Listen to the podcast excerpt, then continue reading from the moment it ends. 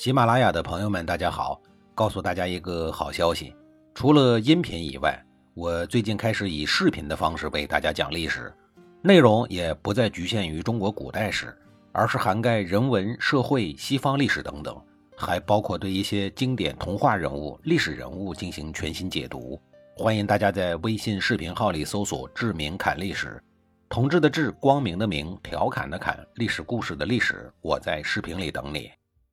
上一集里啊，我说到了见好不收的鲁昭公非要逼死季平子的事儿。眼看事态的发展对季平子越来越不利，三桓家族的另外一支中，也就是叔孙氏的家臣利，忽然在混乱中大声地发表了自己的意见。利的观点引起了大家的注意。利对大家说：“季平子的存在与否，哪一个结果对我们更有利？”大家忽然明白了一个道理。那就是唇齿相依呀，他们异口同心地说：“没有了季氏，也就没有了叔孙氏。”于是啊，立大吼一声说：“那还不赶紧救季平子？”得，三桓家族的这两环抱团了，鲁昭公玩完了。鲁昭公率领的大军应声崩溃。值得一说的是啊，在这一次战斗中，季平子的家臣杨虎英勇作战，为营救季平子立下了头等的战功。这位既是后来的灾难埋下了伏笔，咱们后面再说大逆不道杨虎的事情。三桓家族的另一支力量，也就是孟孙氏的家主孟义子，听说叔孙氏取得了胜利，立刻出兵逮捕了后昭伯，并将其杀死。随后呢，他尽数铲除了后氏家族。面对鲁国的乱局，孟孙氏、叔孙氏、季孙氏这三桓家族空前的团结在一起，共同对付鲁昭公。眼看大势已去，鲁昭公只能灰溜溜的出逃了。晋国虽然势大，也是一个好的避难场所，但是呀，他们晋国人有拒绝鲁昭公入境的传统，相邻的宋国、魏国、郑国等都不行。那怎么办呢？就只能去齐国了。随后，鲁昭公带领着一帮人风餐露宿，日夜兼程，终于于公元前五幺七年九月十二号抵达了齐国。这个时候啊，齐国执政的呢还是齐景公，他安排鲁昭公住在了扬州，并且啊提供了全部的吃穿用等生活用品。等一帮人都住下来以后呢，齐景公亲自去慰问了鲁昭公。鲁昭公看到齐景公亲自过来慰问，受宠若惊啊，两个人开始了谈话。齐景公说：“哎呀，这都是寡人的过错呀，使得您流亡到齐国。”这鲁昭公还能说什么呀？齐景公最后呢，给出了谈话的结论，表示愿意将吕国边界以西的两万五千户送给鲁昭公，并且答应派兵为鲁昭公洗刷耻辱。见齐景公这么给力，鲁昭公于是就全心全意的希望依靠齐国的力量。话说齐景公为什么突然对流亡的鲁昭公那么好啊？政治家们可不会莫名其妙的对某一个人示好，一定是另有所图。齐景公自然也不例外。这些年来呀，眼看见楚国、晋国为了霸主地位争的是不亦乐乎，他也想着重建老祖宗，也就是齐桓公的霸业。他正想着怎么制衡鲁国呢，不成想啊，鲁昭公这一枚棋子主动的来访，他能不对他格外的热情吗？鲁昭公狼狈地逃出了鲁国，到现在呢，惊魂未定，又失去了国土，更是悲愤羞愧。突然受到了齐景公的慷慨帮助，真可谓他乡遇故知啊！而跟着他一起流亡的人呢，也跟着高兴，心想啊，总算又有了一块地盘了。大夫子家姬看出了其中的道道，他不无忧虑地对鲁昭公说。鲁国的社稷重要呀，还是这区区的两万五千户重要啊？现在抛弃偌大的鲁国，去得这区区的两万五千户，背弃祖先去依靠外人，这种事儿怎么能行呢？况且呀，齐国人一直不讲信用，不如及早去晋国得了。可是呢，鲁昭公当做了耳旁风，一门心思住在了齐国，从密谋讨伐季平子到逃亡至齐国。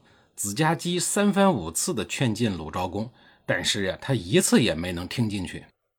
这就是鲁昭公的悲哀，也是子家姬的悲哀。现在落脚地儿有了，鲁昭公又开始考虑人事问题，因为跟着他外逃的臣子呀也不在少数，时间长了，万一自己回不了国，这些人难免生起二心，难免会背叛自己。那怎么办呢？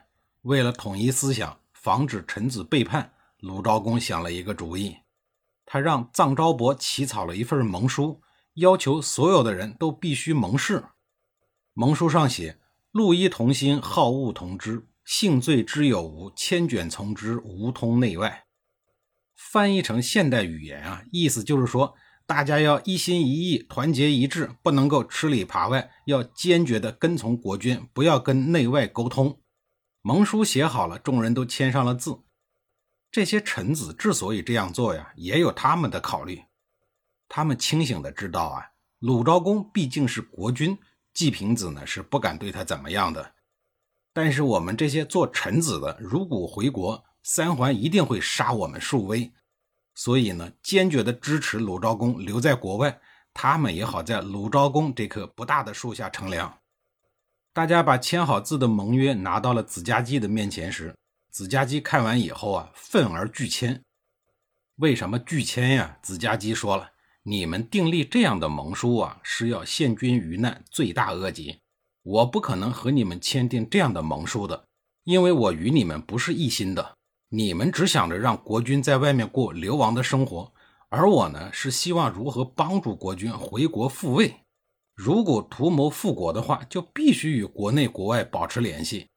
而你们用无通内外的条款，把国君回国复位的路啊给堵死了。你们这种居心是何等的歹毒啊！子家基说的很好啊，一心个什么玩意儿啊？你们安于在外流浪，不以失国为耻，我能跟你们一条心吗？流亡只是权宜之计，咱们呀还得想着回去。至于怎么回去，那就得里应外合呀。你们现在叫喊着不能够里应外合，你让国内想跟咱们通气的人怎么办呢？这不是自绝后路吗？说到这儿啊，能看得出子家基这个人还是很有远见、很有谋略、很有性格又很忠诚的一个人。当初鲁昭公想讨伐季平子的时候，很多人都说好啊，都说行啊，都怂恿鲁昭公。只有子家基说不行，而且说了不行的原因：三桓有群众基础，而你鲁昭公没有群众基础，这就是他的远见。当鲁昭公兵败最危险的时候，他曾经出谋划策。主动要替君主来背负罪名，让鲁昭公呢留在鲁国。其实呀，这不失是一条委曲求全之计。这样做大不了鲁昭公天天看着三桓的脸色生活罢了，但起码国君的位子是保住了，不至于流浪他国，最终客死他乡。这是子家姬的谋略。当流亡在外的臣子们进行盟誓的时候呢，只有子家姬跳了出来。敢于挑战这种道德绑架，这是他极强的性格。而子家姬所有的这些所作所为的出发点，都是出于对鲁昭公的忠心，没有一点是从自己的私利考虑的。当臧昭伯张罗着大家为忠诚而盟誓的时候呢，子家姬不屑签字，因为他觉得呀，忠诚是不会靠白纸黑字写下来的，而是靠实际行动做出来的。最终结果呢？臧昭伯后来还是回国了，可子家姬一直伴随着鲁昭公，这就是他的忠诚。现阶段鲁昭公在外面流亡了，那鲁国现在国内没有国君啊。下一集里啊，我再给您讲述。